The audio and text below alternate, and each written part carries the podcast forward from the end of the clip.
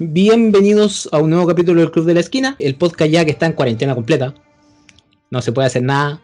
Estamos en toque de queda, estamos encerrados en las casas tratando de que el coronavirus se vuelva buena persona y pase esta cosa de manera importante, ¿no? Eh, me acompaña esta vez eh, Matías, como siempre. ¿Cómo estás?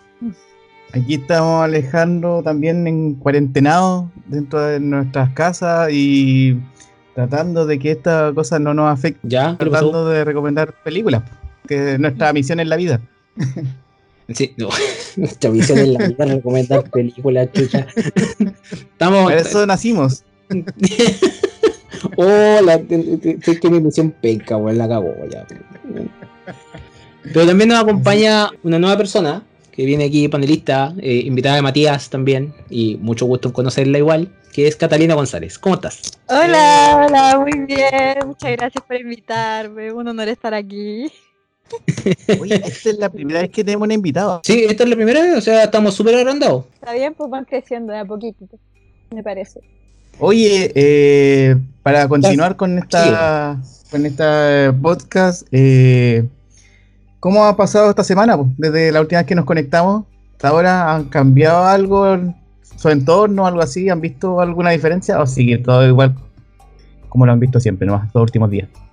Pucha, igual, no sé, lo que pasa es que, a ver, yo tengo que, tengo que decir algo, yo, eh, el hecho de que te digan que tenéis que estar encerrado, yo generalmente, yo ya dije, a mí me gusta este estilo de vida, no tengo problema, Amigo. pero como que igual te dan ganas de salir, ¿sí? como que igual te dan ganas de hacer algo distinto.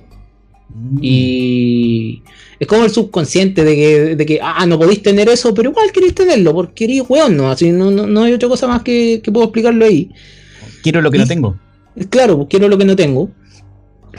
Pero no, no se trata de envidia tampoco, se trata como de, de querer nomás, de, de querer ya la contra. Ya la contraria. Sí, Exacto. pero Ah, ya. nada que decir en eso. Entonces yo me desconecté unos días. Yo dije, voy a ser productivo, voy a hacer reviews de películas, voy a ver muchas películas. Mentira, weón. No, no pasó por ahí. He visto películas y series que realmente a mí me, me hacen desconcentrarme de todo esto. Y como que todas las mañanas salgo un poquito al mundo real por, por las redes sociales. ¿Cachai? Veo cuántos contagiados nuevos hay. Hablo con un par de gente y termina mi día. Como ya voy a hacer lo mío. Mm. como que ya cabrea. Cabrea ver, bueno, un montón de cosas inoperantes que pasan, pero cabrean muchas cosas. Entonces, en ese sentido, solamente he visto cosas que me hagan sentir bien. Ya, ok. Como esta cosa que vamos a ver hoy día. Oye, Cata, ¿y tú qué? ¿Cómo has visto la cosa en tu sector, en tu, en tu región? Bueno, yo soy, para los que no me conozcan, soy de la región del Maule, soy de Talca, así que, bueno, yo no salía de mi casa estos últimos días, estaba aquí en mi casa terminando las cosas de la U online, he estado viendo hartas películas, harto anime, me dio por ver mucho anime últimamente, así que ha estado como bien, como entretenida la cosa, sí, desde mi casa. ¿Todo bien? Tampoco Indoor. tengo ganas, no tengo ganas de salir porque, eh, como decía Alejandro, igual soy una persona que yo disfruto estar en mi casa igual, sí, me puedo adaptar a, a la situación, pero Ay, eso sí, he estado tranquila igual, tranquila aquí en mi casa. Oye, yo igual les quería hacer otra pregunta con respecto a, a cómo han estado, qué es lo que han estado viendo este último tiempo, así como los, los títulos no van ni siquiera a aguantar tanto, así como para saber qué es lo que estaban viendo, ¿no? Eh, a ver, he estado viendo La Princesa Mononoke, he estado viendo Ah, Hayao Eh, Miyazaki, eh, Kiki entregas a domicilio. Estudio Ghibli, estudio. Ghibli. Sí, sí,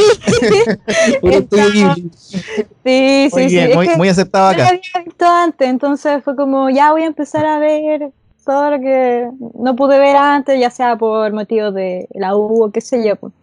Así que, eh, ¿qué más he estado viendo?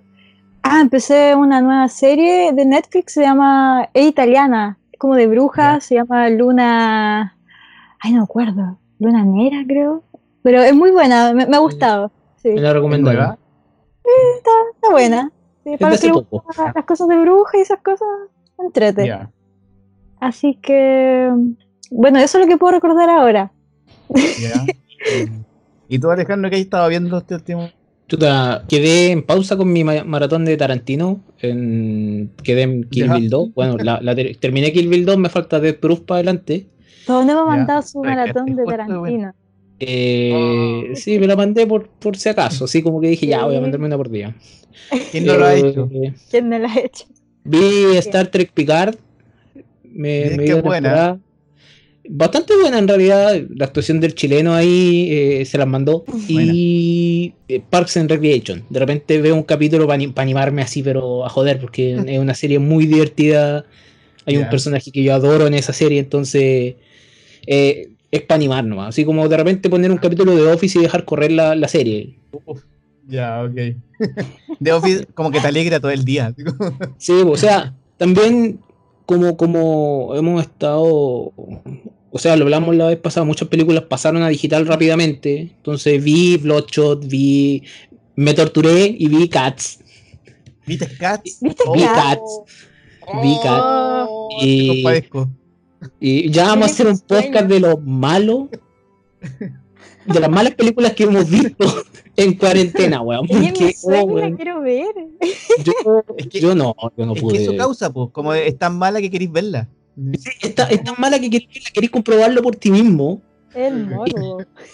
Eh, Sí, es puro morbo esa cuestión. Puro morbo esa cuestión. Sí, es, es- es tratarte mal, es torturarte. Que es una cosa que hablamos en el último podcast, igual que al CDF no le gusta torturarse, yo me uno a esa cuestión. De repente tú querés ver una película donde tú sabes que te van a, te van a hacer mierda, po. Pero Sí. depende cómo te hagan mierda, ¿cachai? Si en el sentido sentimental o físicamente. En este, persona. este es una cachetada a la cara, decirte que esta cuestión es un bodrio que hicieron y, y sin cariño, ¿cachai? Claro. Pero, pero no sé, la verdad no, no- O sea, no he visto más. Yo, yo, yo- por lo ah. menos he estado. Me he estado moviendo en tres cosas. He estado viendo. me- empecé a ver la tercera temporada de Castlevania. Muy bien. Sí, que Ay, era, sí, era, había que hacerlo. Sí, Sí. es buena, es buena, buena, buena. buena. Ya. Yo creo que aquí Alejandro te sabe harto de Castlevania y cacha que es buena la serie.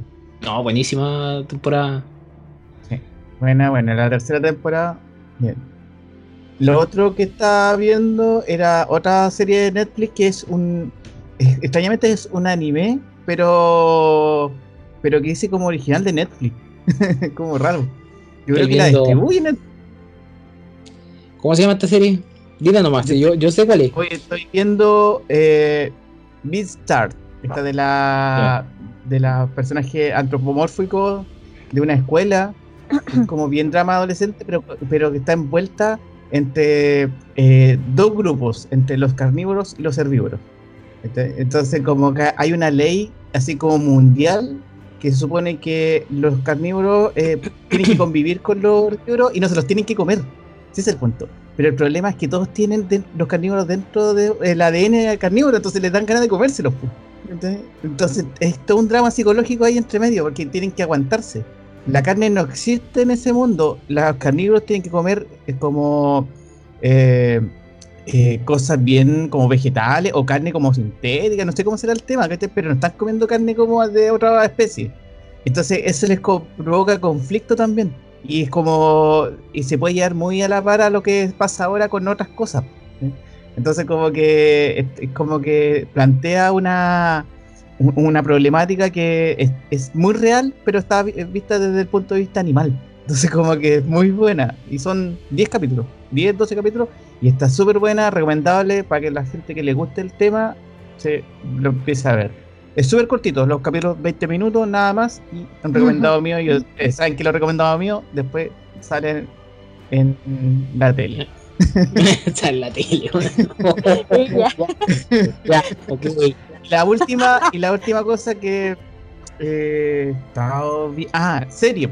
Y me puse ya al día con Westworld, tercera temporada, que oh, se- he visto tres capítulos hasta el momento y se viene pero heavy, heavy, heavy. Para la gente que la sigue, oh, estamos ahí pero pendientes, estamos con muchas dudas de las cosas que van a pasar. Así que eso, no quiero alargar más el tema porque son eran pinceladas nomás de lo que estábamos viendo. Yo estoy esperando que salga la temporada completa para verla de una, no, no puedo soportar el semana a semana en esa serie. No, no me ¿Cuánto gusta esperamos por Game of Thrones, loco? Eh, Yo, yo he dicho muchas veces, yo no tuve problema, tanto problema con la última temporada. si no- no- pero para atrás.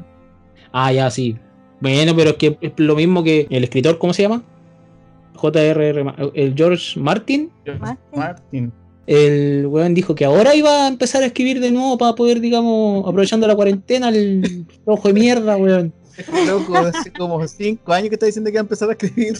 Se va a morir antes. Sí, hay videos que lo muestran así molestándolo así un- una persona disfrazada de él, no sé, pues, rodando por, los, por el césped o alguna weá haciendo cualquier otra mierda en vez de escribir. Entonces, Como que hace cualquier otra cosa menos escribir. como que hace cualquier otra cosa menos escribir. Pero ese weón vive en cuarentena eh, total. Eh, eh, eterna. No, pero está bien, pues, hemos visto cosas variadas. Yo por lo menos eh, estoy esperando ahora abril porque eh, estas, estas ocho semanas se estrenan cosas interesantes en Netflix, por ejemplo. Una película de Resident Evil que me gusta bastante. Para los fans de La Casa de Papel se viene la nueva temporada. Oh, ¿verdad? el 12 de noviembre. Casa de papel. Yo no la veo, así que no sé cómo será la cosa, pero aquí en la casa la ven. Y como que- Sí. Yo la he visto. Yo la voy a ver. Yo la voy a ver. Sí, igual la voy a ver. Ahí te comentamos, pues, Alejandro. Ahí como. Yo les puedo decir que está bien y, y listo. No, nunca me he tincado esta serie, ¿no? La verdad no, no puedo con, con la casa de papel. Quizás Mm. vamos a hacer un, un, un, un podcast, pero aparte de la casa de papel, pues. Eso lo hacen sin mí y no hay problema. Claro. Ponemos la Claro, pura yo- foto tuya nomás. Estoy, estoy en espíritu, nada más. Te ponemos con la máscara ahí de Dalí nomás. Ahí. Literalmente a mí, haceme en un mono en una casa de papel y me ponía una foto adentro, weón. Así como Ya, una ahí, cosa. ahí te vamos a colocar. Ahí te vamos a colocar. Oye, bueno, con, con- me agarro un poquito de lo que acabo de decir, de las recomendaciones que hago. eh, y creo que en este momento como que igual, no sé si le di el palo al gato o no, pero en el podcast anterior como que recomendé algo que no creo que haya sido yo, pero, pero que está ahora muy en boca de todos. Una película que da como justo para para las fechas, para el En contexto donde estábamos y, y yo creo que ya gran, la gran mayoría de las personas ya ha visto la película. Entonces como que había que hacerle una repasada igual a, más en profundidad al tema porque da para harto, da para harto, harto paño que cortar en el, en el tema. Bueno, para los que todavía no cachan que estoy hablando, eh, empezamos a ver la película y lo que nos con- congrega ahora es el hoyo de Netflix.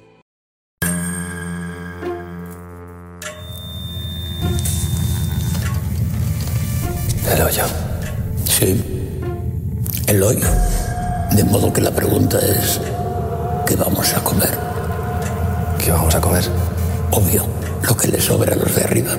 Sigue, sigue sonando divertido, lo siento, pero es que sigue sonando divertido todas las tallas que hemos tirado del hoyo. Es que, es que sé que cualquier cosa que diga del hoyo va a sonar gracioso ahora. Ya, entonces, es que, es que, ¿cachai que el nombre en inglés es de platform?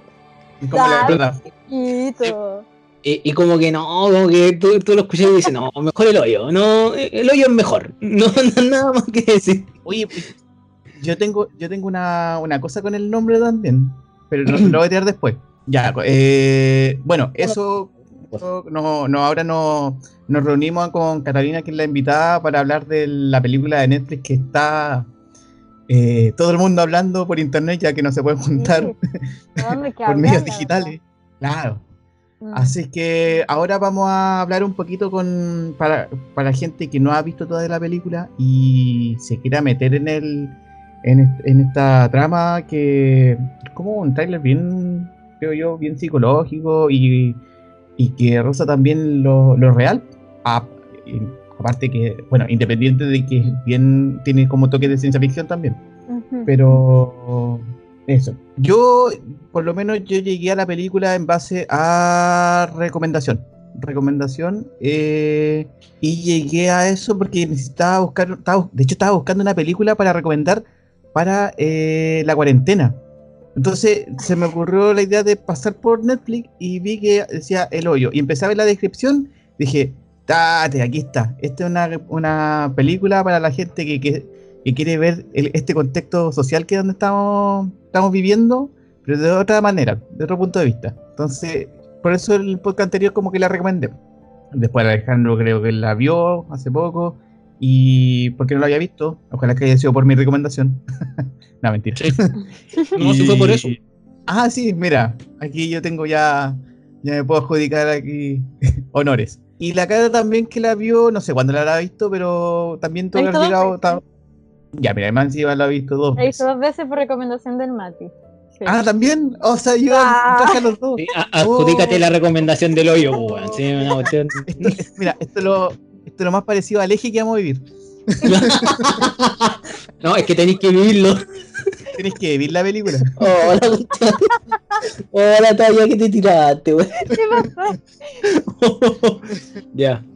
Ya, eh, no sé, pues para la gente que está como más fresquita con la película, podría decir así como a, ra- a grandes rasgos de qué se trata sin spoiler. No sé si eh, Alejandro quiere decir algo con respecto a eso, a la cata. Ahí vamos como aportando a eso. A ver. O sea, prácticamente la película, para mí, por lo menos, es, es lo primero que tengo que decir. Es muy parecida al juego. Eh, independiente de todas las interrogantes que te pueda despertar. el- la película se trata de un tipo. Un tipo se Ujú. llama Gordon, que prácticamente despierta en una cárcel y es- o sea, en, en- en una instalación. No es una cárcel. No es No. una cárcel, ahí yo creo que me estoy adelantando quizá a hechos que quizás tampoco están confirmados. Eh, y este, este piso tiene un número, y hay un gran hoyo al, al medio, y hay una persona al otro lado. O sea, se, se- nota al tiro que algo tiene que pasar, se nota al tiro que la película va a ser más seria que la cresta, y al mismo tiempo eh, nada te prepara para lo que viene más adelante. O sea, Claro. Se, se dice eh, tenuemente de el, el viejo, este que se llama eh, Y Magasi. Limagasi. Tienen nombres raros. Sí, la, la- la particularidad de la película es que todos los nombres son impronunciables. Sí, eso, eso es como eh, eh, pronunciaciones españolas, voy a decir yo, no, no puedo decir nada más. bien, bien catalán, diría yo, el tema. Entonces, rápidamente al medio pasa un, un tema de que baja un, un plato de comida. O comida. plataforma? Una plataforma. Una mesa, claro. Sí, la media Claro. mesa, sí. Y se supone que eh, ellos están en el piso 48, me parece, en la primera parte. Sí. Comienza Uno en el sabe- 48. Tú no sabes eh, cuántos pisos hay para abajo, independiente de eso. Ellos tienen que comer lo que de arriba sobra. Ya con esa, esa, esa premisa de la película, eh, eh, eso es todo lo que yo tengo que entender para yo meterme al mundo Claro. de, de esta película y prácticamente eh, dejarme llevar nomás, porque la película te lleva sola. Exacto. No sé, Cata, ¿tú qué algo que decir con respecto a cómo entraste en la película que viste? Oh, Cómo- a ver, yo mucho entré spoiler, a la- entré a la película así con cero expectativa, no, no, no cachaba de qué trataba, no había leído tampoco así como de qué trataba, ni nada. Fui a la vida a verla. Y de a poquito fui, sen- sentía como ese ambiente tenso en la película, los personajes al comienzo cuando despiertan en esa como habitación, eh, como empiezan a, a conocerse. Eh, sí, me, me tenía un poco tensa, no, no sabía qué iba a pasar en unos minutos. Eh, y de a poquito ahí fui cachando que salía hasta esta como mesa llena de comida, muy linda la mesa, llena de muchos gatos, de tortas, de todo. Y no, pero a mí en el al tiro el, el viejo, el tipo, el, el caballero más viejito, Sí, Pagasi. ese que no puedo decir su nombre, eh, me tensa, me tenía nerviosa como que algo iba a hacer en algún momento. Y más encima que, que, que decía mucho la palabra eh, obvio, obvio, obvio. Y esa Ah, cuestión era, pero ¿por qué lo hice tanto? Eh, y bueno, cuando, cuando va avanzando la película es lo mismo, como que no cachaba qué iba a pasar con los personajes porque realmente era como mucho, mucho misterio también de lo que iban a hacer. Ya. Eso Ya, para mira, yo, yo igual tengo como unos datos como para contextualizar más o menos la obra. Eh, bueno, como ya hemos hablado, la, la película se llama El Hoyo, está en Netflix, pero lo que quizá poca gente sabe es que esto partió como un guion de teatro. Estaba escrita hace ya 10 años atrás. Estaba hecho para, para una obra de teatro. Pero cuando Wow. empezaron a ver que el, el- empezaron a revisar el guion, se dieron cuenta que tenía potencial para hacerlo una película. Entonces el problema que tenían es que tenían que buscar alguna productora que pudiera sostener todo el, el tema del, de la obra, porque igual no menor toda la estructura que hay que hacer. Sí. Y eh, la- los guionistas de, este, de esta película son David de, de Célalo y Pedro Rivero. Ellos son los dos que escribieron esta, esta obra. Eh, pero el problema que tenía el guion es que era demasiado oscuro, más de lo que nosotros vimos. Entonces, Oh. para poder pasarlo a, a la pantalla tuvieron que eh, flexibilizar muchas cosas, tuvieron que sacar otras y encontraron una productora que sí los pescó, porque la productora se llama eh, Basket Film, así se llama la productora. Y ellos se contactaron con el director que hizo la- lo que estamos viendo ahora, que se llama Galder Gastulu Urrutia, que es, así- es un nombre impronunciable porque es catalán. Y estuvieron dos años reescribiendo el guion. Dos años. Entonces, para que nosotros pudiéramos ver lo que estamos viendo ahora. Lo que sí él agregó dentro de todo este guion fue un poco de comedia. Se nota re poco, quizás, pero sí entre medio hay comedia. Imagínate cómo era antes. Quizás no, no se nota mucho, pero entre medio de los diálogos hay comedia. Y. Es decir, para, un poco para ablandar el, el contenido de lo que se íbamos a ver Sí. cuando al director le dijeron, ya, vamos a hacer esta película, le empezaron a explicar, leyó el, leyó el, leyó el guion, eh, al tiro le hicieron una, una entrevista y dio como algunas referentes para la película. Eh, yo lo anoté el otro día, que los referentes que tenía él era una película que se llama Ángel Exterminador del año 62, Ya. ¿ya? Otra película que se llama Delicatessen, que es del 61. También la otra es Blade Runner, del 82. Ya. Y la última que tenía de- como referencia era Taxi Driver, que es del 76. Ya, esos eran sus referentes para poder armar la película en base al guion y tirar, tirarla ya a, a rodaje. No menor, también tiene una referencia literaria, que vendría siendo que la. Yo encuentro igual que es bien, bien obvia.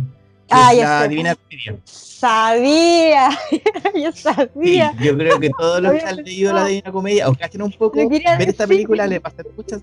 Tío, no sé si la Cata quiere decir algo con respecto a eso. Me parece que No, te gusta. que es como una parte de- del personaje protagonista que cuando fui viendo la película me recordó mucho al- a, la Divina Co- a la Divina Comedia, a Dante, claro, cuando va, eh, ¿cómo se llama? Haciendo el descenso por, por Sí. el infierno. Eh, me recordaba mucho a eso, el ambiente también. eh, Siento que últimamente sale, han salido como varias cosas que hacen, tienen, toman mucha referencia de, de ese libro. Sí, Sí. muchas películas, canciones, álbums, de todo. que, pero que sí. la Divina Comedia, igual como que es- como un tronco para muchas cosas. Sí. Entonces, me, me hubiera parecido raro que no hubiera mencionado la Divina Comedia en esta película. Si igual Claro, tiene algo así. De hecho, el Alejandro me- en el momento en lo comentó. Tú, de hecho, Es que lo comentaste en un eso momento. lo- lo comentamos con las pruebas de audio que hicimos ayer. Que, que eso Sí. fue. Que, que en- que en ese momento te dije. Sin ver la película, solamente leyendo el, el- el- la sinopsis, eh, yo te puedo decir que puede, te- puede tener un parecido a la Divina Comedia. Y ese parecido es solamente el parecido nomás, ¿cachai? Porque Sí. en Claro. el momento en que tú ves la película te das cuenta que no tiene nada que ver con la Divina Comedia como tal. O sea, No, los niveles, los distintos niveles y quizá la representación de, de cómo son las personas a nivel, a- a- en cada nivel. Eso puede parecerse mucho a la Divina Comedia, pero la película es completamente en otro sentido Sí. y eso es bacán. Ujú. sí. Sí. O sea, toma, toma elementos, pero no es la Divina Comedia. Es- Claro, no, sí. Claro. por lo, lo cual es bueno, no tiene por qué parecerse. Sí. Sí. Y empezamos la película con un protagonista y un coprotagonista podría ser, sí, no sé si cómo mencionar a la otra persona.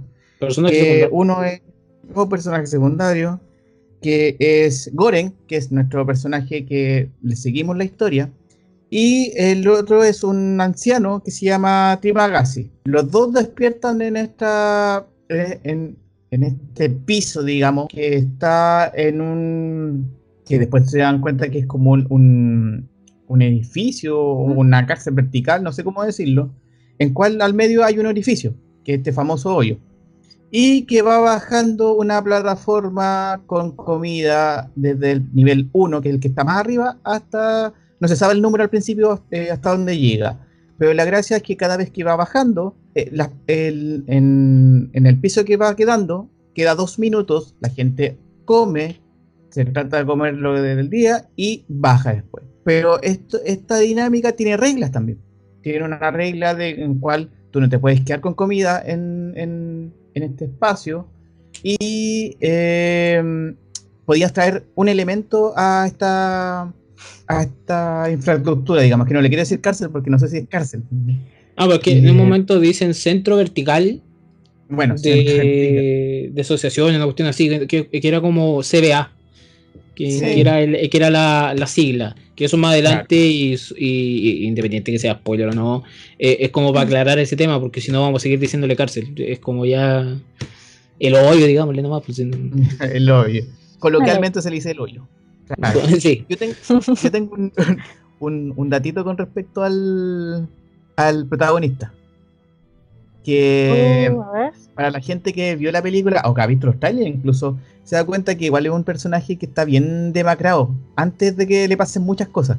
Está como muy flaco y está muy así como reticente a lo que está pasando. Ya, para poder entrar eh, este actor, que se llama Iván Masagué, eh. Tuvo que entrar en un periodo así como de, de una dieta muy estricta. De hecho, el, el peso que le vemos en la película no es el peso real que tiene. Es muy así como lo que le pasó a, a Christian Bale. Christian Bale. Claro, Jared el Leto. maquinista. Jared Leto, muchas Claro. protagon- Claro. Y el, el- el problema que tuvo es que tuvo muy poco tiempo para bajar de peso. Muy poco tiempo. Oh. De hecho, bajó 12 kilos en 6 semanas. Hacía ayunos de 20 horas, creo, una cosa así. Y, y cómo eso se reflejaba que cuando fue muy encima, el- al momento de grabar, eh, venía con esta dieta. Entonces, al momento de que le tocaba hacer su escena, venía con, una, con un ánimo ya con, con este asunto de que no comer y que le ayudaba bastante al personaje. po. De hecho, los ánimos que vemos nosotros en la película son netamente del, del hecho de la dieta que estaba haciendo. No, Ah, no tuvo que exagerar mucho. Había muchos Claro. eh, estados de ánimos que tenía que eran netamente porque había comido muy poco. Entonces el director decía que eso ayudaba bastante a que el personaje se metiera al 100% a la actuación. Y, Mm. y de verdad tuvo sido un, un gran sacrificio esta cuestión. El otro personaje que tenemos, que este es el Trimagasi, eh, el actor que lo hace, de primera no, no era él el que lo iba a hacer. De hecho, la otra persona que estaba para ese, para ese papel se retiró como una semana antes de empezar a grabar. Así. Y llamaron a este personaje así como a última hora. Y tuvo que aprenderse todo el parlamento. De hecho, él es el que sostiene el primer acto del- Sí, de la película. a mí me encantó él. Claro. Me Y encantó. tuvo que aprenderse todos esos diálogos y tuvieron que trabajar muchas noches con él para que, para que entrara en el rodaje, porque si no iba a entrar muy desfasado. Entonces, como que igual el tipo como que se las mandó, pues, en tan poco tiempo pudo entrar al tiro en el personaje.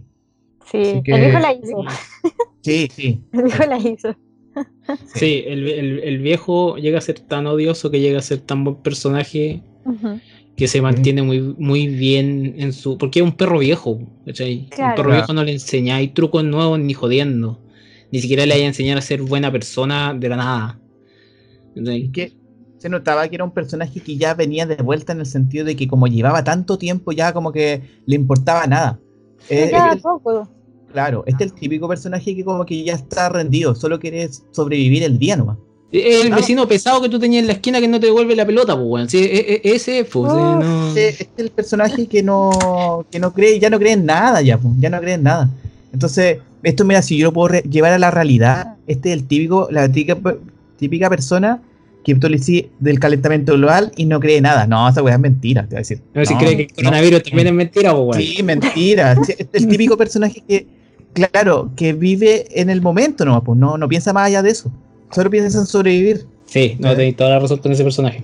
Así que eso es como para empezar, como para, para tener como un contexto de lo que estamos viendo y de Yo los tengo- personajes. que- Yo tengo otros datos. Que, Ah, que esta, que esta película prácticamente pasó muy desapercibida para nosotros.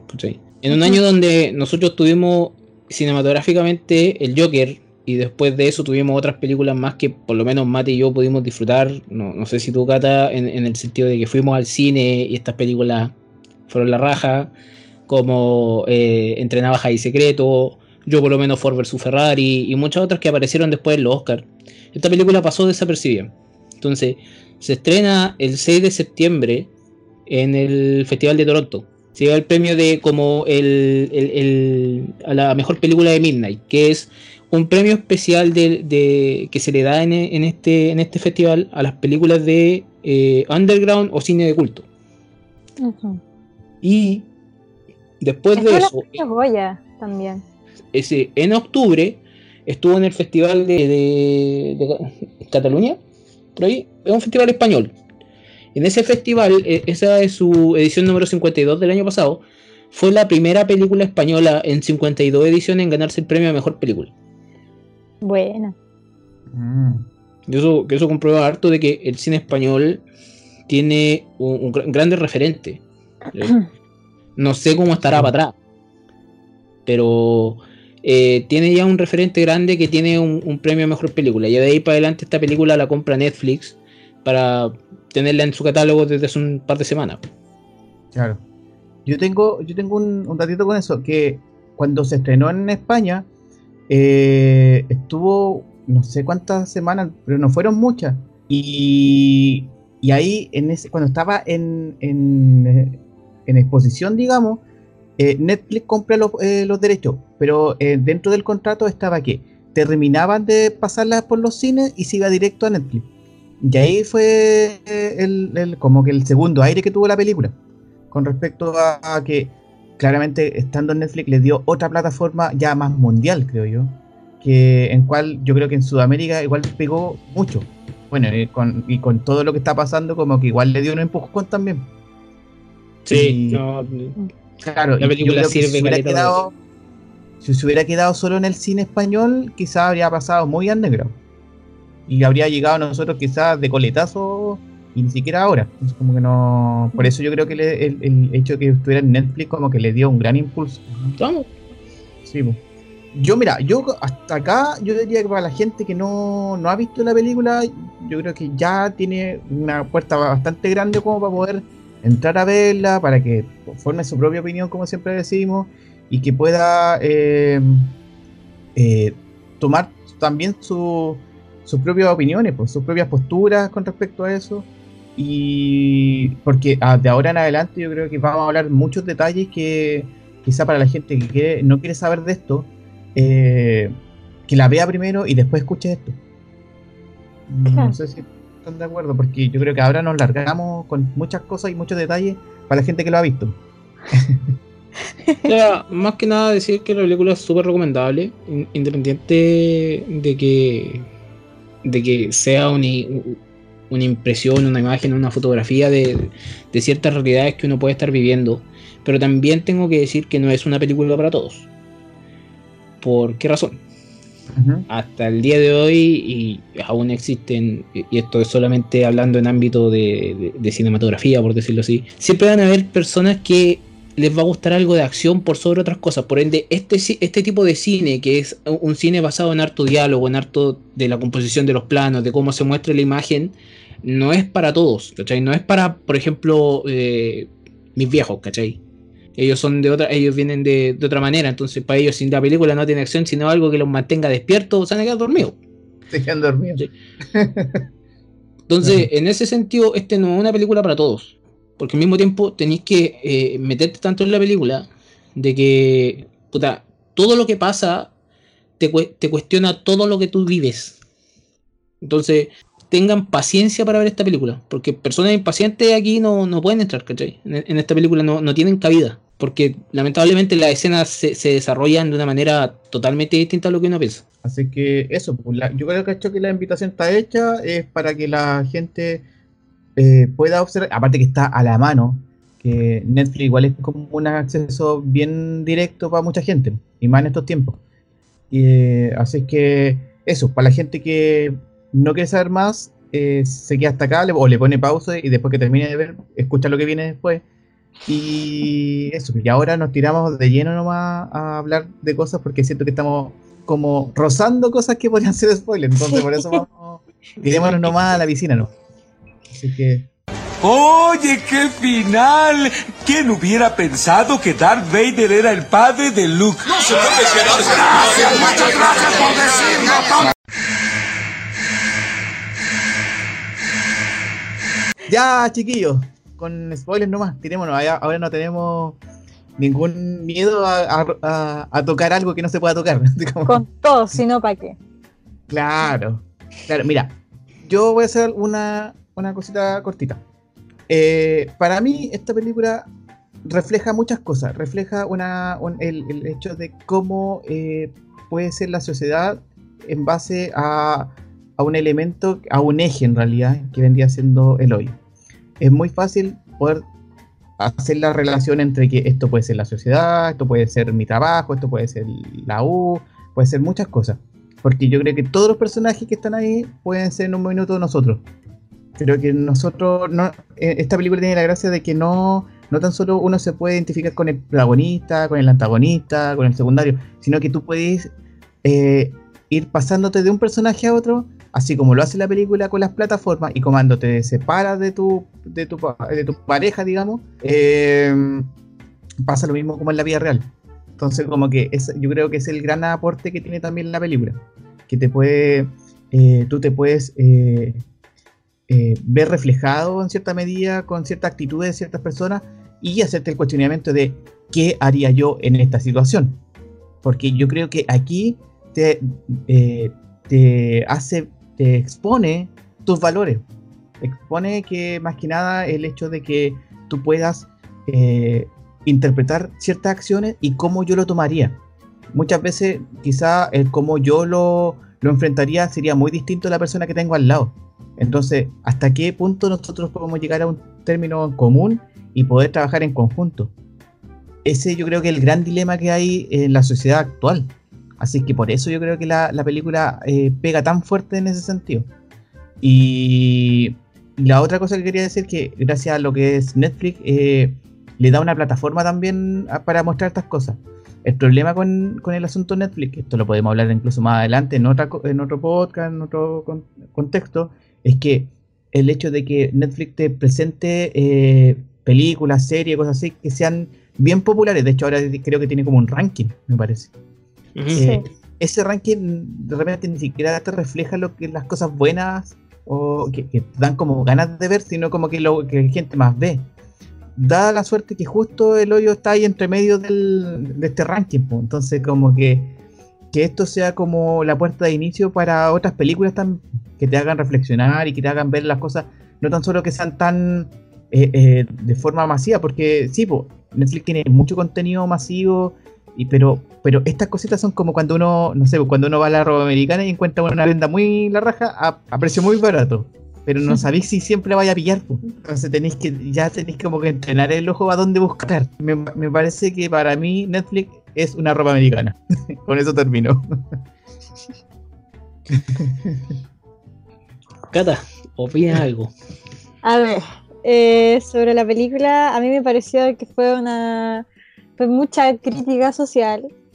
Eh, me acordé de varias cosas que están pasando hoy en día eh, a nivel mundial, eh, cosas que estaban pasando antes del coronavirus y aquí en Chile también, cosas que han pasado aquí en Chile. este es es momento de spoiler, ¿verdad? Sí, no me voy a mandar ninguna embarrada. no, la gente está advertida ya. Ya, a ver, por ejemplo, encontré que había mucha crítica social, por ejemplo, eh, estaba esa diferencia de los que estaban arriba y los que estaban abajo. Los que estaban arriba, obviamente, cuando llegaba la plataforma con comida, eh, podían degustar lo que ellos querían. Y de a poquito a los que estaban abajo no le iba a quedar nada. Entonces eso como que igual me, me hizo ruido eh, varias veces. Recordé varias veces eh, cosas que pasan eh, aquí en Chile, sobre todo lo que pasa ahora con el tema del coronavirus. Por ejemplo, esa gente que, que va a comprar, no sé, como un carro lleno de confort y, y- y lleno de lisoform y cosas así, y después no dejan nada en el, en el, en el supermercado. Eh, me recordó un poco un poco eso, como, como yo tengo plata, pues voy a comprar al tiro y me puedo llevar lo que quiero y al, al resto no, no le dijo nada, como ese tema de, de la empatía con el otro, me, me recordó también. Eh, de hecho, como que lo que querían hacer en ese centro era el tema de la solidaridad espontánea. En un momento, un personaje habla de eso, de la solidar- solidaridad espontánea. Y, y si te das cuenta, al final no, no se lograba. En el, en el único momento que se pudo lograr, aunque tomaran en cuenta a este personaje que habla del tema, fue cuando el personaje principal eh, los, trata, los trata mal, así como que dice, oye, oye, ya, pues, córtenla, eh, hay que dividirse la comida para que sobrevivan los de abajo. Bueno, yo lo dije más bonito, pero, pero al final... eh, Claro, pues, es él amenaza con algo. a- a- amenaza, amenaza, entonces ahí la gente recién empieza a entender y eso también se da mucho en nuestra, en nuestra sociedad. O sea, te tienen que decir como tres veces las cuestiones y a la cuarta te la tienen que decir mala y ahí recién vaya a entender. Eh, Ese era el personaje de Imoguri, me acuerdo. De la mujer esta que de tenía el perro. mujer, la mujer que tenía el perro, claro. Imogiri. Imogiri. Sí. También, a ver, el tema de la. de. Bueno, igual habían como de a poquito habían diálogos que sacaban temas de, de lo inmigrante, del tema de la raza, el tema de, eh, de, de las creencias también en un momento, como que eran como diálogos muy cortitos que, que hablaban de eso. Por ejemplo, eh, este mismo, ¿cómo se llama? Ay, se me fue la idea. Un personaje. Eh, este personaje que sale al final, al hay, Ah, sí, él, Bajarat. Barat, en realidad. eh, Barat. Ba- Barat. Barat. Barat. Barat, sí. Barat, ya, Barat. Eh, pucha, a él también como que como que le tiraban mucha mala. Por ejemplo, ellos en un momento estaban, al comienzo, estaba Barat eh, en el piso 6, si no me equivoco, El 6. en el 6, y, y que él quería subir, él quería salir de ahí. Estaba chato, quería salir, entonces con su cuerda iba escalando, o sea, iba, claro, iba de a poco subiendo para llegar hasta, hasta el piso cero. Y, y los de arriba, eh, como que jugaron con él, le hicieron creer que le iban a ayudar, al final no le ayudaron. Y le empezaron a decir cuestiones en contra de él. eh, y, así muy, muy mala onda. Y él realmente quería salir de ahí, él pensaba que podía salir de ahí, eh, tenía toda su fe, pero al final lo trataron muy mal por, por, ese, por ese tema, tal vez de- de que es negro, no, no lo sé. Pero igual habían partes también que eran, que eran súper fuertes. eh, cuando comían o cuando, cuando empezaban a, eh, a, a cagar, se, se- se tiraban caca. Eh, Ah. Claro, era súper fuerte, era, eh, era como asqueroso. De hecho, varias personas con las que hablé de la película me decían eso, que, que esas partes eran asquerosas. Hubo gente que tuvo que parar la película para después continuar viéndola porque realmente le producía asco. Entonces, la película en sí es, es fuerte, es cruda en algunos momentos, es bien gráfica con las escenas de violencia también. Eh, esa última escena que tiene Barat con el personaje principal para salvar a, a la, a la tipa, a, a esta chica que quería ser como la Marilyn Monroe asiática. La Miharu. Eh, Miharu. Sí, Sí. Niharu. Eh, E- Esa escena fue, fue brígida, fue brígida, ahí peleando, se, golpeaban en la cabeza con los otros para salvar a la tipa. eh, fue cuático, sí. No, si la película es cuática en ese sentido, yo la encontré súper chora. Pero eso, así como para no alargarme tanto, tiene mucha crítica social, crítica a uno mismo, así como para decirse, oye, eh, igual estaré siendo empático con el que está al lado. Eh, Porque nosotros vivimos en una sociedad que se da mucho esto. Entonces, Sí. por- por eso, sí, te deja mucho de qué pensar la película. Claro, deja como esos mensajes, digamos, bien implícitos y explícitos a la vez. Claro. Sí, Lo, lo que pasa es que, lo que pasa es que ustedes dos lo ven desde el lado también eh, psicológico, ¿cachai? Lo ven desde, desde el lado. Claro, No, se, se entiende, porque, claro, pero también lo ven desde el lado del mensaje que entrega la película, lo cual está muy bien. Lo que pasa es que de la condición humana. Claro, la condición Mm. humana que, que- que- que hace la película, que el mensaje que te entrega la película es potente. Y eso, Sí. es, lo- eso, es, lo- eso es muy importante en una película. Ahora, esta película es ciencia ficción con horror. No es un terror, que es distinto. En ese sentido, en esta película nada te asusta, pero sí te deja tenso. Sí. ¿sí? No, no hay un, un sentimiento como que tú quieras saltar del asiento, no hay un jumpscare, no hay un no hay un- alguien persiguiéndote, sino que es prácticamente que tú vas a poder sentir el miedo de otra manera. Y eso se, se expresa mucho con eh, escenas, ¿cachai? Porque esto lo veo solamente, lo voy a ver solamente en el ámbito eh, cinematográfico para después tirarme al mensaje que tira la película, que es prácticamente escenas como la, cuando comen las primeras veces y los muestran ahí partiendo los huesos, mascando, ¿cachai? Esas son escenas muy típicas de. Digo muy típicas, pero que se usan mucho en esos contextos para generar horror. Porque tú no sientes buenas cosas cuando ves a alguien comiendo de esa manera y escuchas todos esos sonidos Estás y a ti como que te. Sí, y a ti como que en el cuerpo te produce algo como que no, no quiero seguir viendo esto y lo muestran más. Y, y claro, lo muestran todos los días que están haciendo algo se tiran, digamos, leyendo que quiere leer el Quijote de la Mancha, ¿cachai? Y eso fue una cosa muy bacán de, de ahí, que ¿qué es lo que voy a llevar? ¿cachai? Si se fijan en un momento, hay una, eh, hay más, en los pisos de más abajo hay un logo que hay una piscina. Claro. ¿cachai? Eh, Un violín también. Pero Dinero. todos esos, eh, todos esos recursos que, con los que se usan las cámaras, porque ni siquiera hay, hay planos muy abiertos porque no se puede, ¿cachai? pero hay mucho primer plano. Bueno, yo sé que Mati lo sabe, eh, no sé si tú, Gata, que esos planos se ocupan es- específicamente para poder mostrar qué es lo que está sintiendo el personaje. Y lo ves de manera muy explícita, vas viendo cómo se van demacrando más, vas viendo cómo el loco se va sumergiendo quizás en una locura que tú piensas que es una locura. Yo en ese momento la sentí muy el faro, que eh, eh, de repente, pero, pero en el faro la diferencia es que en el faro nunca estuvimos acompañados de otros personajes. Teníamos dos personajes, los cuales estaban volviendo locos y, y era como ellos dos nomás. Si pasaba una cagada, era ellos dos. Aquí no, aquí tenéis más cosas que ver. Entonces, todos esos recursos que se ocupan dentro de la misma historia, porque ni siquiera en ningún momento se nos tenía que explicar quién era la administración. Se nombra, pero nunca se nos explica. claro. ¿sí? Se muestra una, per- una persona, entre comillas, de la administración, que es Imagiri, que es la, la personaje que tiene el perro salchicha, sí. más encima. Y, eh, y nada más. Muestran a los cocineros en escenas que son muy random, por decirlo así, pero Sí. están súper bien puestas.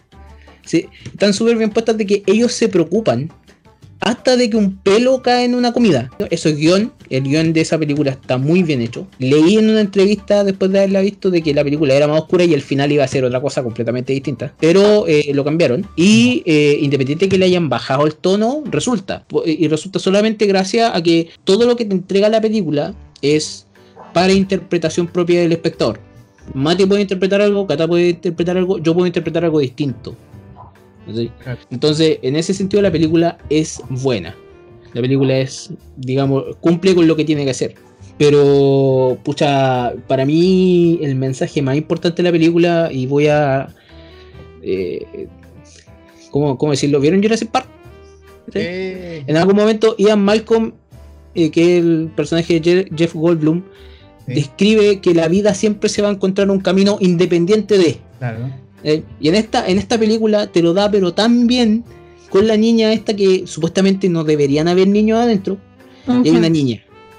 Claro. Y la niña se transforma en el mensaje y todo este tema de la, de, de la del postre este, la panacota La que, panacota. que- que tienen que es como la panacota del poder, así que no que tienen que ir para abajo. Es como una cangreburger especial. tiene que llegar hasta abajo. Hola. Entonces eh, se vuelve una película muy, muy buena de ver.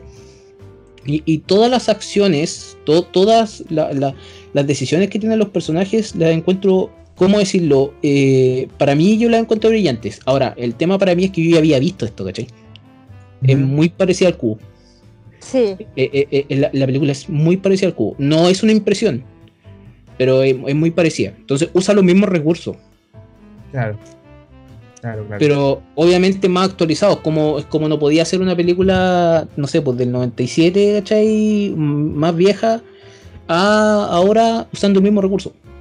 ¿Cachai que el, leí que el, el director, cuando le hicieron la pregunta que qué es lo que quería transmitir con la película, y él dio como un par de, de, un, como un listado de cosas que él sentía que, la película transmitía. Y, y, te hacía reflexionar, o sea, te invitaba a reflexionar la película. Una vez era el egoísmo, que yo creo que está dentro de la película. Eh, la indiferencia, también es otro elemento que el director quiso plasmar en la película. Y el otro elemento que dijo que había puesto en la película era eh, lo injusto del reparto de la riqueza.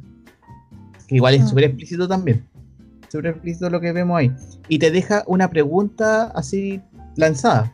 Que era, eh, la película te hace esta pregunta y tú, ahí cada uno tiene una respuesta diferente quizá a esa pregunta.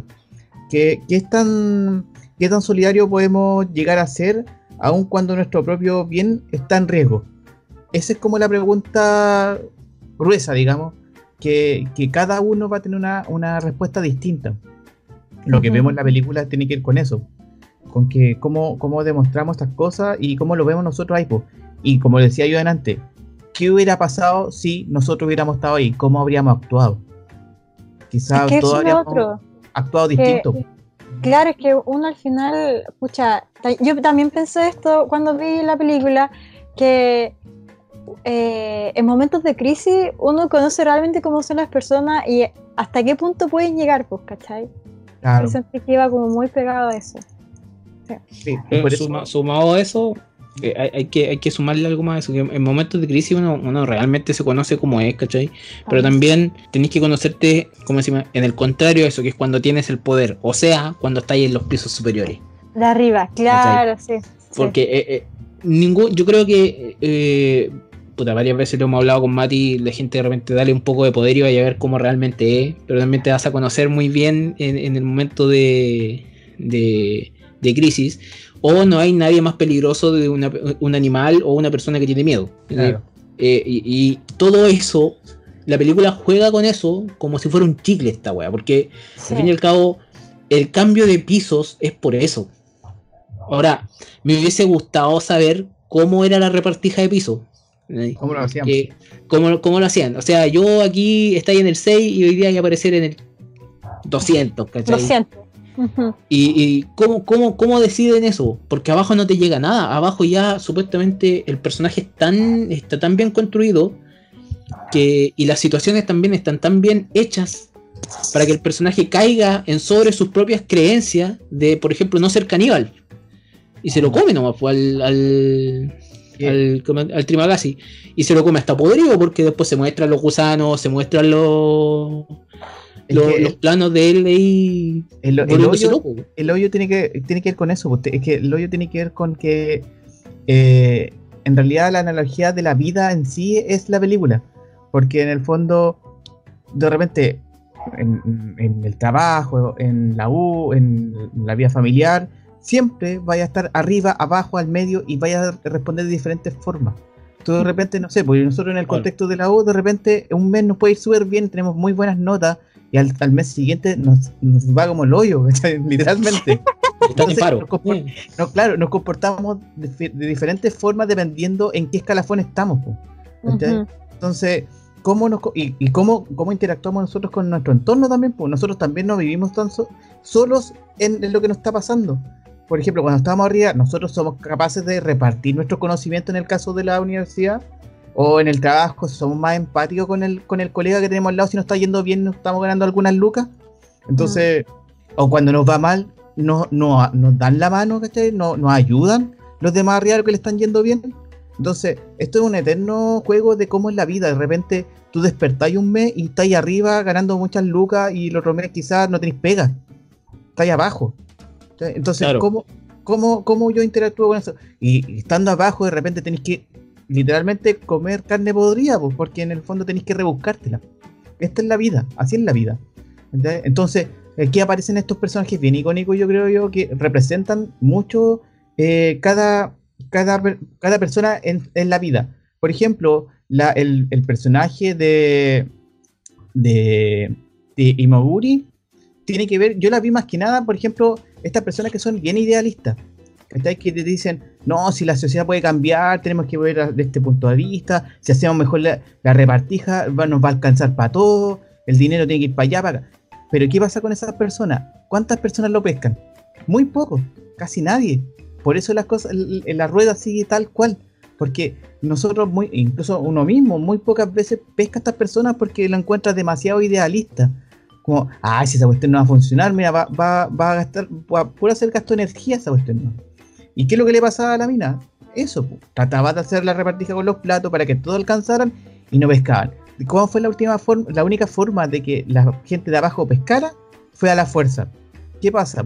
La única forma que tú eh, sigas la regla es que te pongan un, un- impuesto o un- una sanción o algo así, porque siempre hay una restricción con eso. Entonces, nosotros no, no quizás la, la sociedad humana en este minuto no funciona en base a, esta solidaridad espontánea que hablaba ella.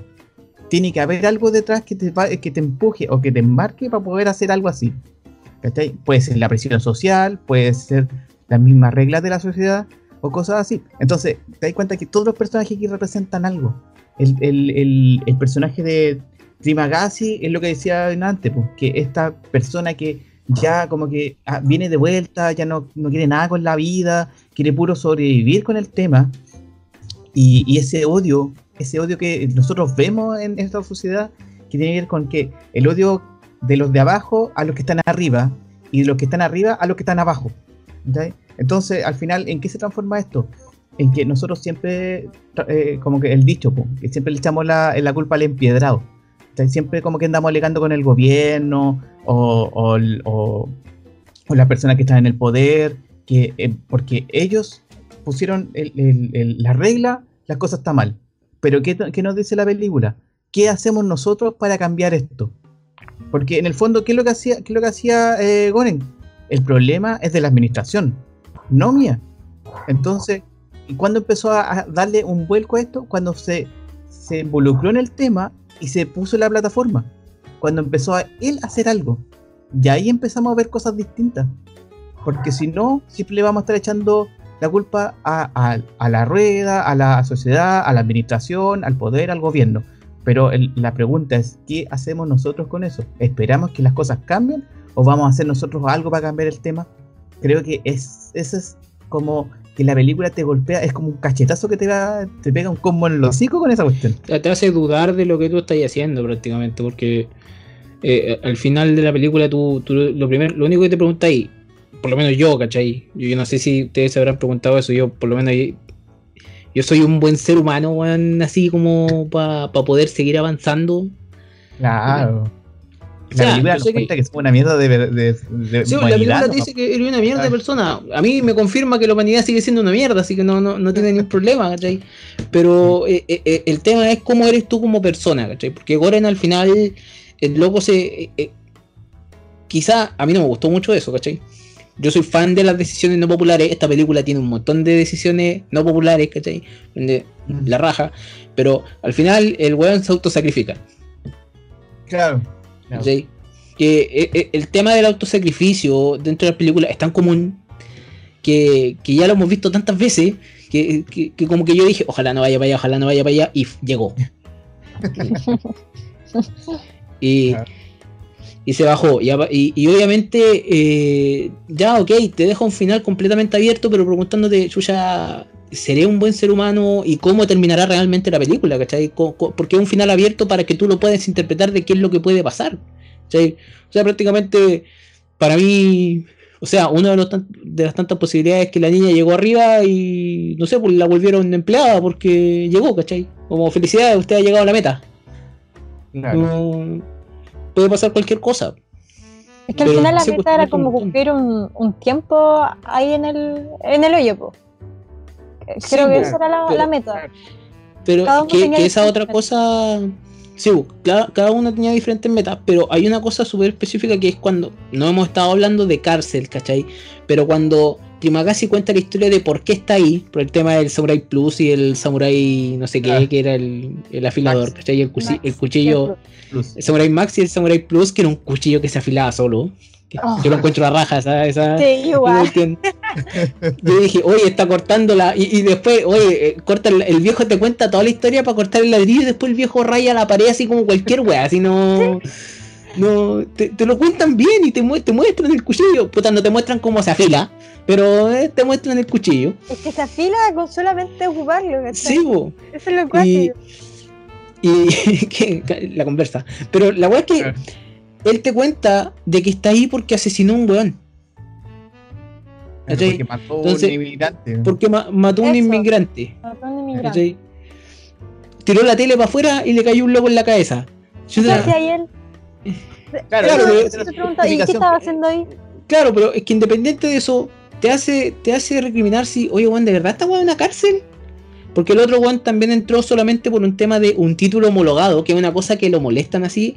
Es como eh, que para mí, yo lo, yo, yo lo agarré de esta manera. Es como cuando el ministro dice, o, o alguna persona que trabaja en el gobierno, ¿cachai? Dice, vamos a ver cómo están las cosas en las calles, y aparecen ahí, y toda la gente se burla de ellos. Ah, llegaron los de cuello y corbata, ¿cachai? Es como, Claro. tú quedáis como. Y el otro, quizás cuando salga también voy a tener un título homologado. Y, y lo huevea por eso todo el rato.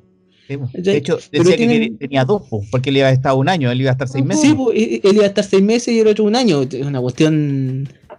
Ah, Pero e- ese personaje está súper bien hecho, creo yo. Ese personaje aguanta el primer acto de la película, por lo menos hasta que se muere, y lo sigue aguantando más porque el viejo es, es persistente, weón. Sí. A mí lo que me pasaba, por ejemplo, cuando yo miraba desde el hoyo, o sea, cuando la cámara mostraba desde el hoyo hacia abajo y mo- mostraba la plataforma y cómo la gente comía y como que eh, trataba de como de acaparar lo que más pudiera en ese minuto, me, me acordaba mucho de lo que he visto en las imágenes de estos últimos días de, los supermercados, por ejemplo, que tienen que ver con estas compras de pánico que se les dice. Que, que es cuando tú te lleváis muchas cuestiones sin saber por qué te las estás llevando, pero te las estás llevando porque, la- porque tú en tu cabeza en algún momento vas a ocupar todo eso y dejáis mucha gente sin, sin ese sin esa alimentación, sin ese abarrote, sin nada, porque está ahí. ¿Te fijaste, se fijaron cómo estaban esos planos o no? ¿Mm? ¿Se, se fijaron? Ojalá se hayan fijado. ¿Cómo estaban esos planos? Baja la mesa, ¿cachai? Baja el, el mesón. Sí. Y en ningún momento se muestra un plano como que realmente estuviera desordenada la mesa.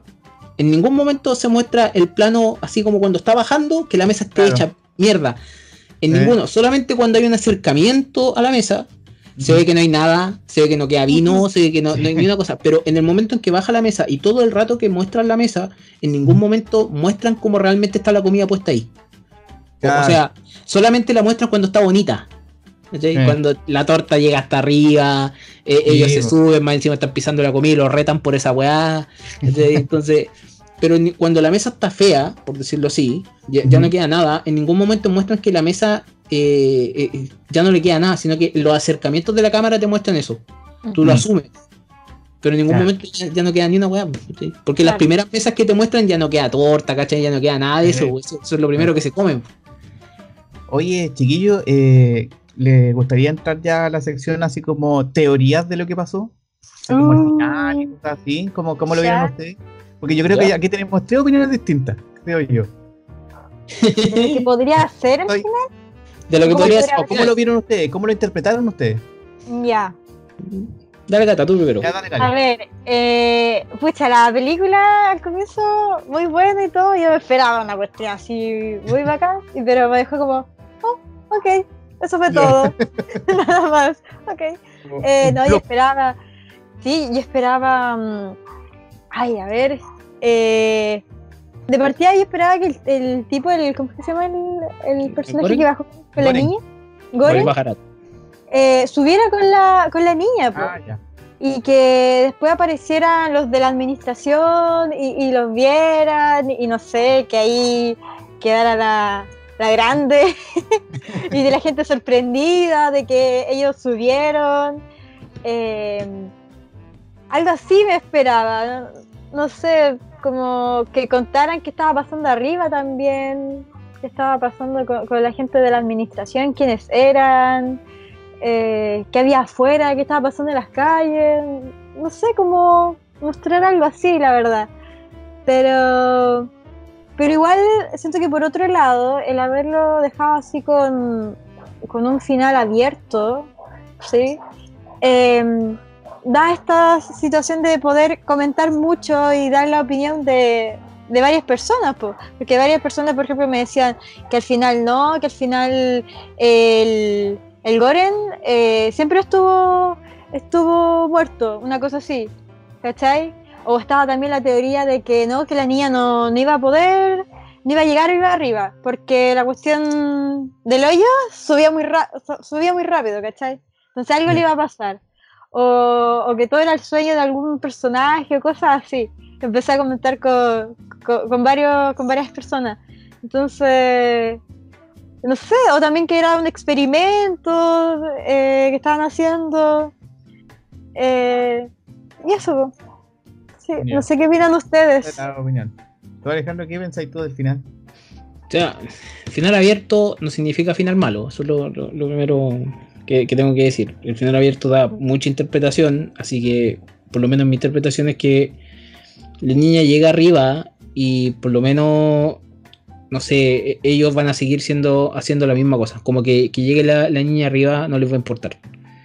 Eh, eso lo digo quizás no por ser un, un, un weón con mucha desesperanza o algo así, pero lo digo porque al- fin y al cabo en ningún momento muestran como esa preocupación para que todos reciban esa comida para abajo. Como, como ellos están pensando, ah, nosotros hacemos la comida, por ende ustedes repártansela y ustedes van a hacer los correctos.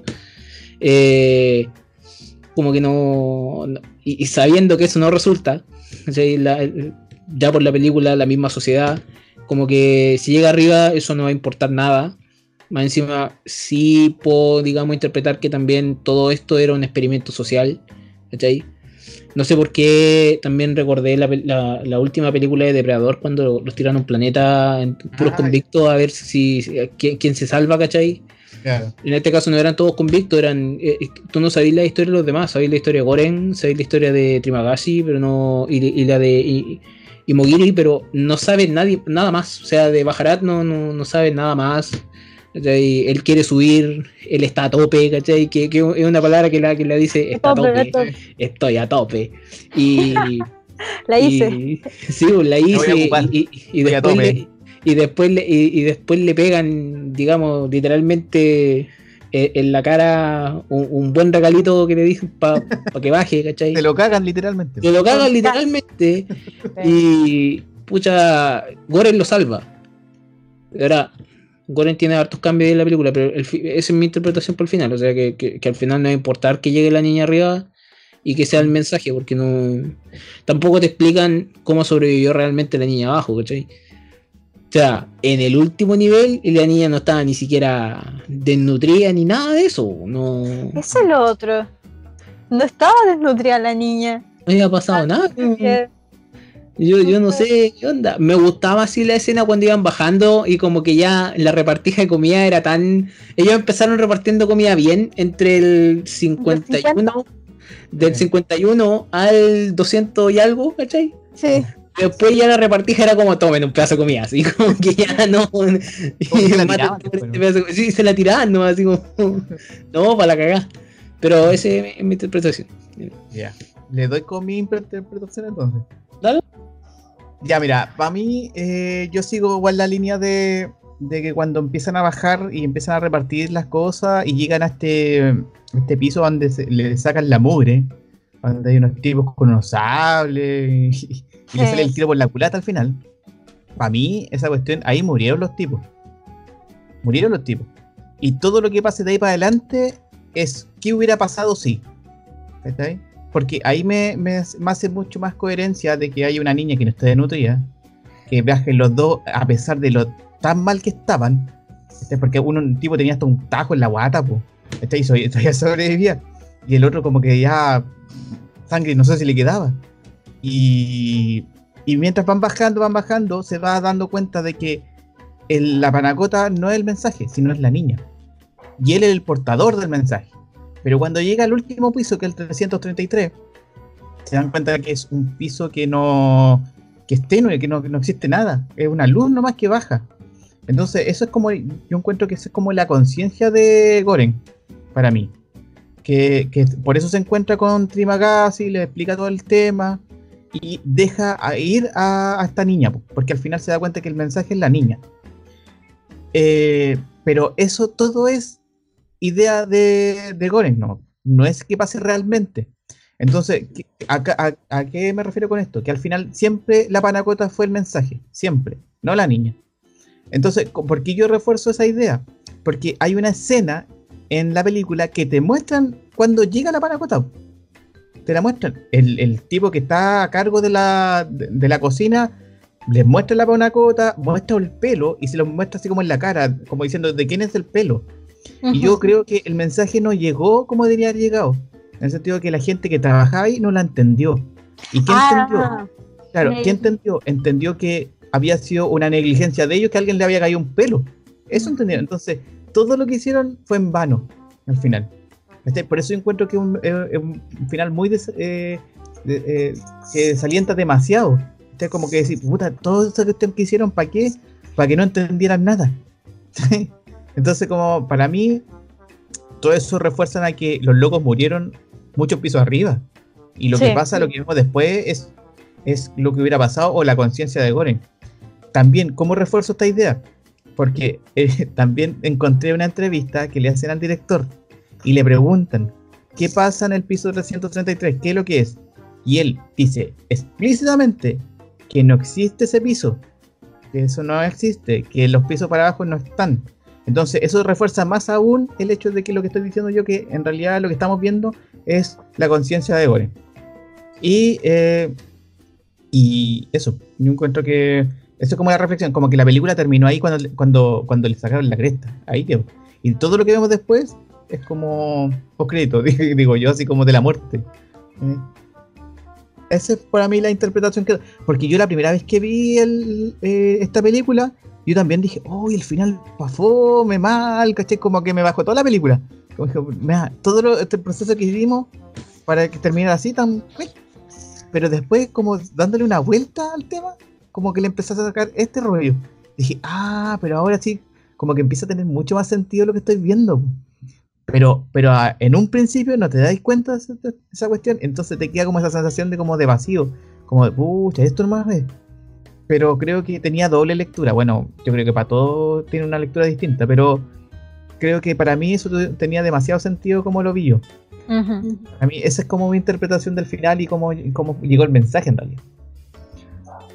A mí No, es, es está, está- está bien, pues si tenemos las tres interpretaciones distintas, ninguno va a tener razón eh, No. al 100%, ¿cachai?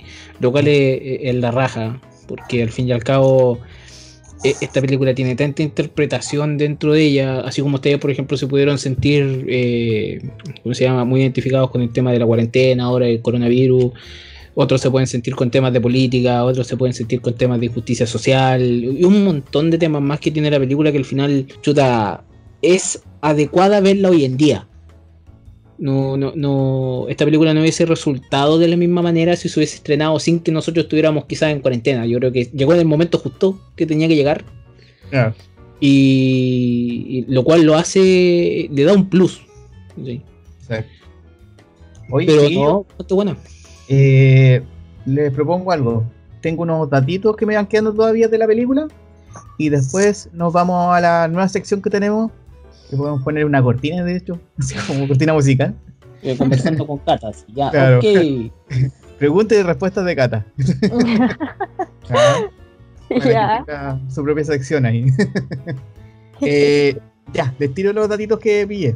Tírate todo lo que quieras. Ya, mira, el, el hoyo dentro de todas las cosas que vimos, y nunca subimos exactamente cuántos pisos tenía, solo Ah, negro. vimos que había unos 333, que era lo último que mostraban, más o menos, aprox.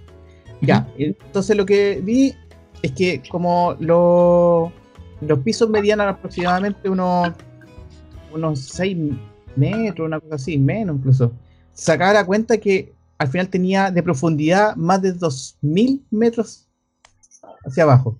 Entonces, como que para hacerte una idea de qué tan largo era el tema. Ya. ¿Y cuánto duraba esto de la plataforma? Si, si demoraba dos minutos por plataforma, o sea, por nivel, y son 333, al final tardaba en bajar todos estos niveles 666 minutos. O sea, se demoraba un po- poco más de 11 horas en hacer todo el recorrido. Para que tener una idea de cuánto bajaba y, y al final la comida que llegaba abajo no, no era nada, eran los puros plátanos. Lo otro, eh, esta película, como decía el Alejandro, tiene como una línea de películas que son no son iguales, son reparecidas, encuentro yo. Que, bueno, la que mencionó El Cubo, que creo que es del, del, del 97, 98, Sí, por ahí. como el 97. Sí, que tiene la misma temática, pero en realidad tiene que ver como que la modalidad encuentro yo que es parecida, pero, pero tiene como detalles que van cambiando. Como el hecho de que en el cubo, por ejemplo, nosotros no sabemos por qué están ahí. En, en, el, en el hoyo hay personajes que sí sabemos por qué están ahí. Por lo menos algunos. Claro, porque te, te lo contestan de Claro, alguna manera. me lo contesta, En Sí. el cubo, ¿no? Otro, otra película que es como de la misma línea es como una que se llama The Circle, que es el círculo. Y la otra que encontré que era de la misma línea era una que se llama Snowpiercer. No sé si la captan. La que están encerrados la- en el tren, que es de Bong Joon-ho. Claro, sí, esa. Es del Esa. director de Parasite, que es bastante buena Y- esa película en realidad. Y encuentro yo que esa incluso se parece mucho más a la del cubo. ¿Mm? Entonces, para que si a la gente le gustó como la temática del hoyo, ahí tienen como tres películas así como para poder ver. Eh, lo otro, el futuro de la película. Este es el último datito que tengo. ¿Qué va a pasar con la película? Porque ha tenido muchos números buenos. ¿eh? Entonces, Netflix como que le pone, le hinca el diente, digamos, a las cosas que le da bien y le pone las lucas, pues, obviamente, si así funciona el tema. Entonces, eh, con el éxito de la productora, ahora en estos minutos, en esta semana yo creo, entró en conversación con Netflix. ¿Para qué? Tiene dos opciones que hacer con esto. Una es hacer un remake, que yo encuentro que es una mala decisión. Y lo otro es hacer un, un- una secuela del tema. Yo también encuentro que la película está tan bien que no deberían hacer nada más. Pero ustedes cachan que a donde hay lucas es a donde ponen el esfuerzo. Ya hemos visto eso. Pues, Entonces yo creo que es una jugada muy peligrosa que podrían hacer. Yo lo vimos con el cubo. Claro, de- lo deberían Sí. dejar hasta ahí, ¿no? No, hicieron el cubo 2, arruinaron la, la dinámica de la película. Sí. Y, y, y, puta, remake, te he puesto que va a ser como un remake igual gringo así, Sí, Igual lo van a arruinar porque malo, yo, no veo que esta película funcione en otro idioma, ese es el tema. ¿cachai? Como que el idioma también le da un plus a la película de, de cómo hacer las cosas. Esa desigualdad social, por ejemplo, si hacen una versión gringa, la desigualdad social en Gringolandia se ve muy distinta a la desigualdad social en España. ¿cachai? Sí. Sí, sí. Entonces e- es raro la weá. que. Ojalá no hagan nada, en realidad. Ojalá. no sé, así que- Que la idea de que no hagan nada tampoco. Yo soy, Sí. yo soy de la idea, ya háganlo serie, ya. Si todo está haciendo serie hoy en día, háganlo serie, ya. ya, Pero una temporada del hoyo. No, no hay problema. La temporada como el hoyo. Sí, El remake como el hoyo. el remake del hoyo. No, pues bueno, mira. eh. ¿Cómo se llama la continuación del hoyo? La raja. Ya listo, entonces. buena. Ya, ahí yo terminé con mis datitos y no sé, pues. Ahora vamos a la interacción con el público, pues.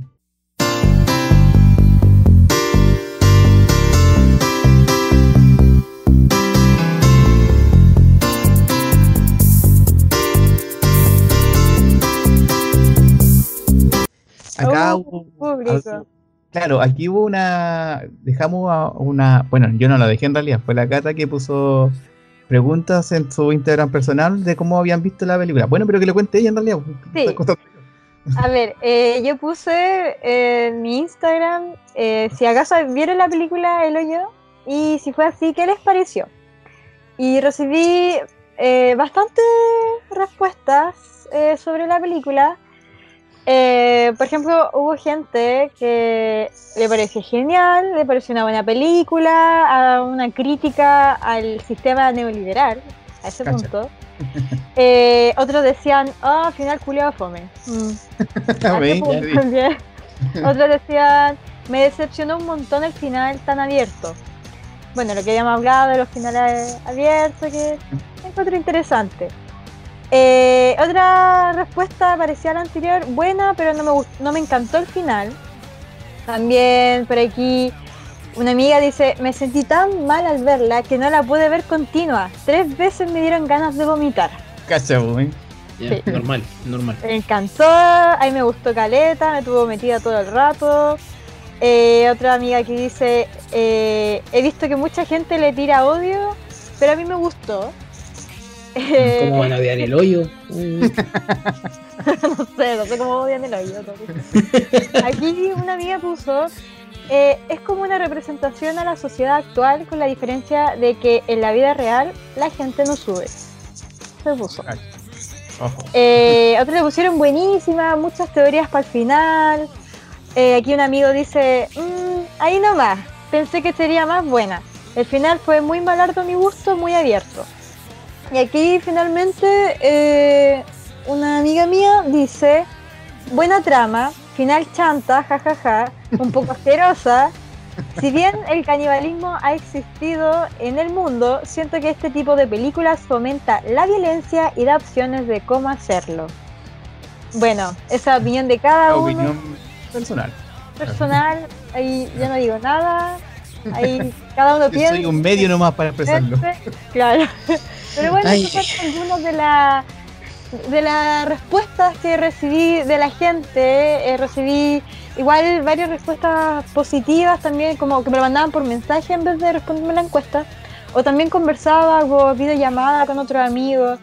eh, decían que era muy buena, que la recordaba también al cubo. Incluso un amigo me dijo que le recordaba al juego del hambre, pero es por un tema más de Ah, sí. como esta De del encierro. encierro, claro, Sí. por ese tema.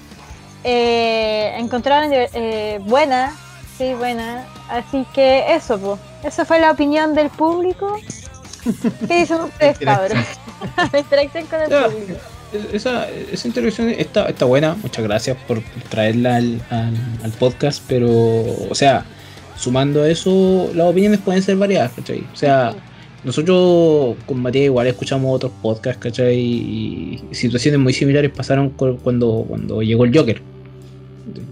O películas que supuestamente puedan fomentar la violencia, o sea, al fin y al cabo, eh, la interpretación es de cada uno. Claro. Es como, es como el mismo final abierto. El final abierto no es que sea directamente malo, está hecho para que la gente interprete. No, y salieron muy buenas interpretaciones por ahí. Sí. Sí, pues sí, en realidad, co- co- como las tres teorías que nosotros tenemos muy distintas, digamos, puede salir cualquier cosa. O sea, Incluso, incluso Matías puso su comentario también en la encuesta Ah, que hice. sí, Le puso claro. claustrofóbica. sí, le puse claustrofóbica.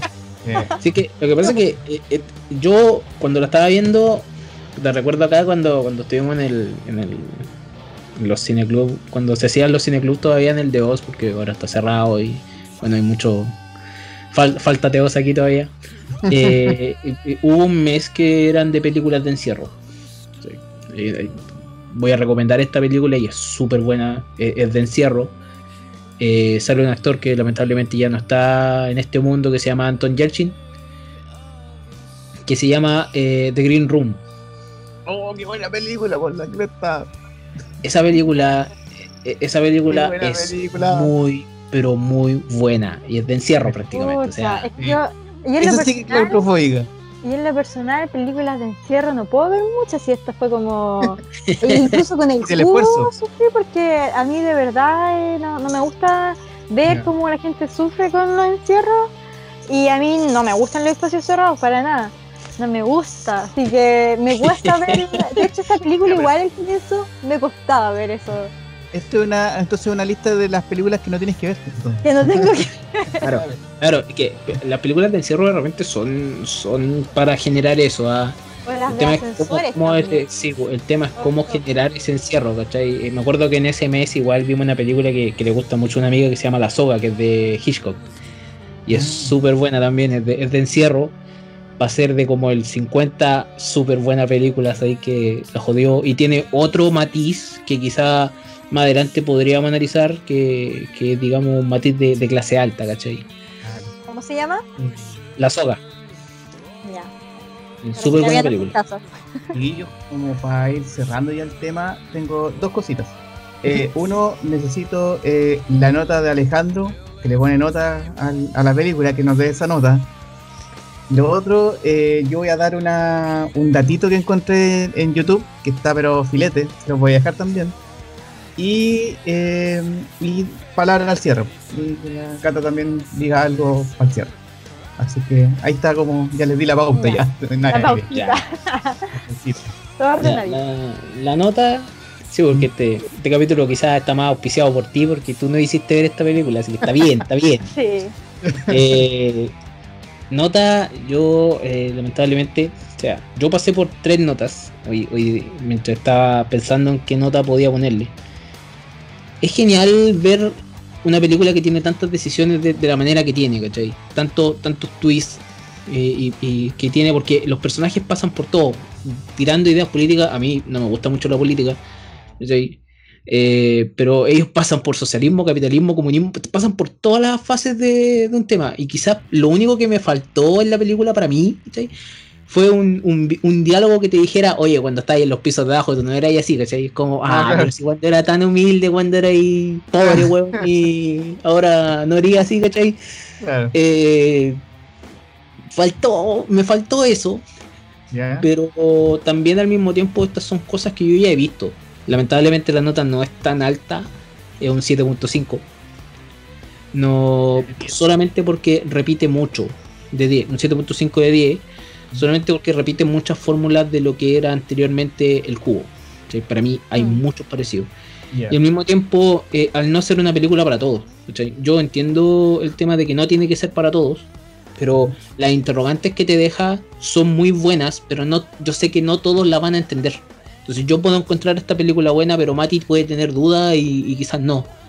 Esas son cosas que le, le juegan en contra a la película. Creo que el guion es brillante, creo que eh, el- el- los actores y la dirección lo hace muy bien, así como la, la- la cámara bien puesta en ningún momento. Que, que otra cosa, en ningún momento, a pesar de cómo es la estructura, no te hacen sentir vértigo. Porque lo pudieron haber hecho completamente con esa wea. Te pudieron haber puesto la Mm. cámara al medio y, y hacerte un, un giro, alguna cosa. eh, no lo hacen. Pero no abusan, onda. claro, no abusan de esas cosas y lo encuentran a raja. Entonces, pero lamentablemente es un 7.5 porque es una fórmula repetida. Hay un actor y una, o una actriz, para dejarlo como en suspenso, que sufría de vértigo al grabar. Le costó un montón hacer la escena. ¿Quieren saber quién es? Mira, la, la, es una actriz, eh, se llama Antonia San Juan y hizo Imogiri. Y cada vez que tenía que hacer las escenas, cuando miraba hacia, hacia abajo, le costaba un montón hacerlo porque sufría vértigo. A pesar de que la escenografía eran dos pisos nada más. Lo otro todo fue en postproducción. así que- pero aún así le costaba. Cuático. A mí también Sí. me hubiese costado hacer eso. Sí.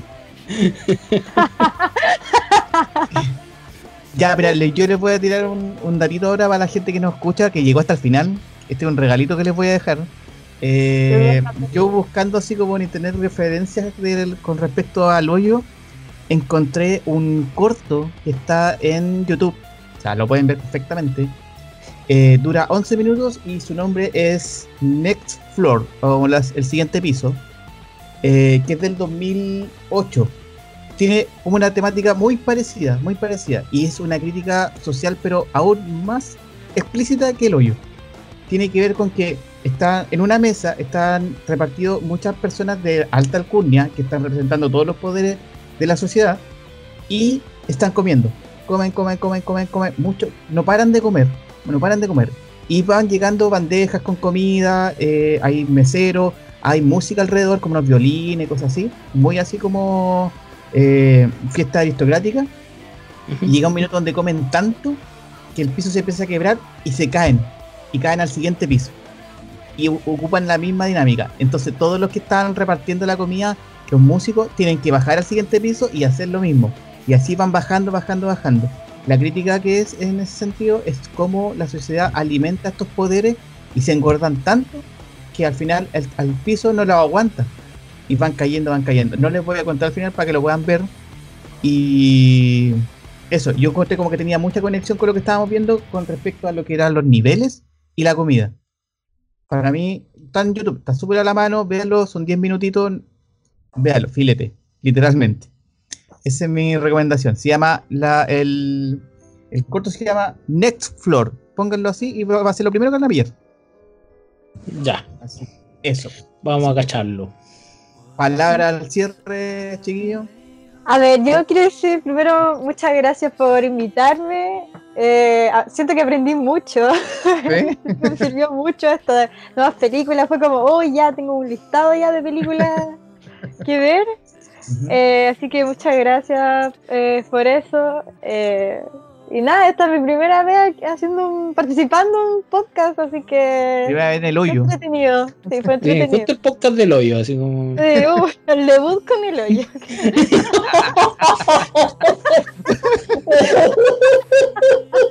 ¿Te das cuenta Ya. que ese audio va a ser un bucle al final? Un bucle, un bucle, un bucle. No, voy a poner, lo voy a repetir así. Como repetido. No, no. Oye, Cata, un. Sí, ya lo dije aprovechando, Oye, aprovechando que estás aquí como para el mundo, ¿algún saludo que quieras mandar? Ay, a ver, quiero mandarle un saludo. Es que siempre le mando un saludo a una persona que no creo que me escuche, pero es mi abuelita. Pero po, mi para que lo escuche. Un saludo para mi abuelita. Eh, y un saludo para los, para los K de Talca. ¿Ustedes saben quiénes son? Los K de Talca. Les digo así. Ah, mi- grupito de, de Talca. Ah, los amigos de Talca. El Juaco, la Nacha y Gaete. Ellos saben quiénes son. sí. Ahí van a tener más gente que lo escuche, así que. Ah, ya, muy bien. Eso está bien, está bueno. Sí. Y a toda la people de la UTAN, puro aguante. puro aguante. Aguante la séptima y la octava región, cabrón. Somos 16, somos 16. Decimos secta. Somos décimo secta y no somos la octava. Estamos separados. Séptima y décimo sexta. Aguante, cabro. Sí. Lo logramos, va- vamos a sobrevivir. Ah, Eso no va a pasar a como- mayores como Resident Evil. Esto no va a llegar a eso, no, no creo. La, la Cata es como un líder de barra brava. Claro, como el Panzer. Así como Bueno, chiquillos, que estamos. Cata la mala. Y el Mati. Pasándola de pana. Sentado de pana. Ya, eh, ¿y tú, Alejandro, algo que decir al cierre? Eh, no, muchas gracias por escuchar. eh, muchas gracias a Catarina. eh, un gusto igual conocerte porque esta es la primera vez que conversamos, en realidad. No, Todo en el Eh, hoyo. Todo grabado, todo grabado. todo grabado. No, bacán. eh, ojalá esperamos invitarte para una siguiente vez. Puede que quizás sea más pronto porque se viene otro, otra, digamos, podcast en un tiempo más, así que vamos a ver qué, qué es lo que puede salir. Que eso, muchas gracias. Y, ya, yo para cerrar, como yo invité a las personas a ver esta película, yo cierro la puerta por fuera. Porque yo creo que mucha, ya mucha gente lo ha visto. Quiero, quiero creer que fue gracias a lo que les dije. y eso, pues, entonces como vamos a seguir recomendando cosas y la, el mensaje que les doy, cabros, cuídense en este tiempo, hagan, manténganse en sus casas, eh, el autocuidado como siempre, lávense las manos eh, y traten de no salir a menos que sea demasiado necesario. Sí, y el, que, el que tiren como tributo, sanitícenlo, ¿cachai? Tomen agua. Claro, claro. Tomen claro. agua. Entonces, manténganse y escuchen podcast porque así se les pasa más rápido el día y van a reírse mucho. y, y van a aprender también. Así que eso, muchas gracias y nos vemos en Nos próximo podcast. Adiós, nos vamos al hoyo. Vámonos yo. Free me, I'll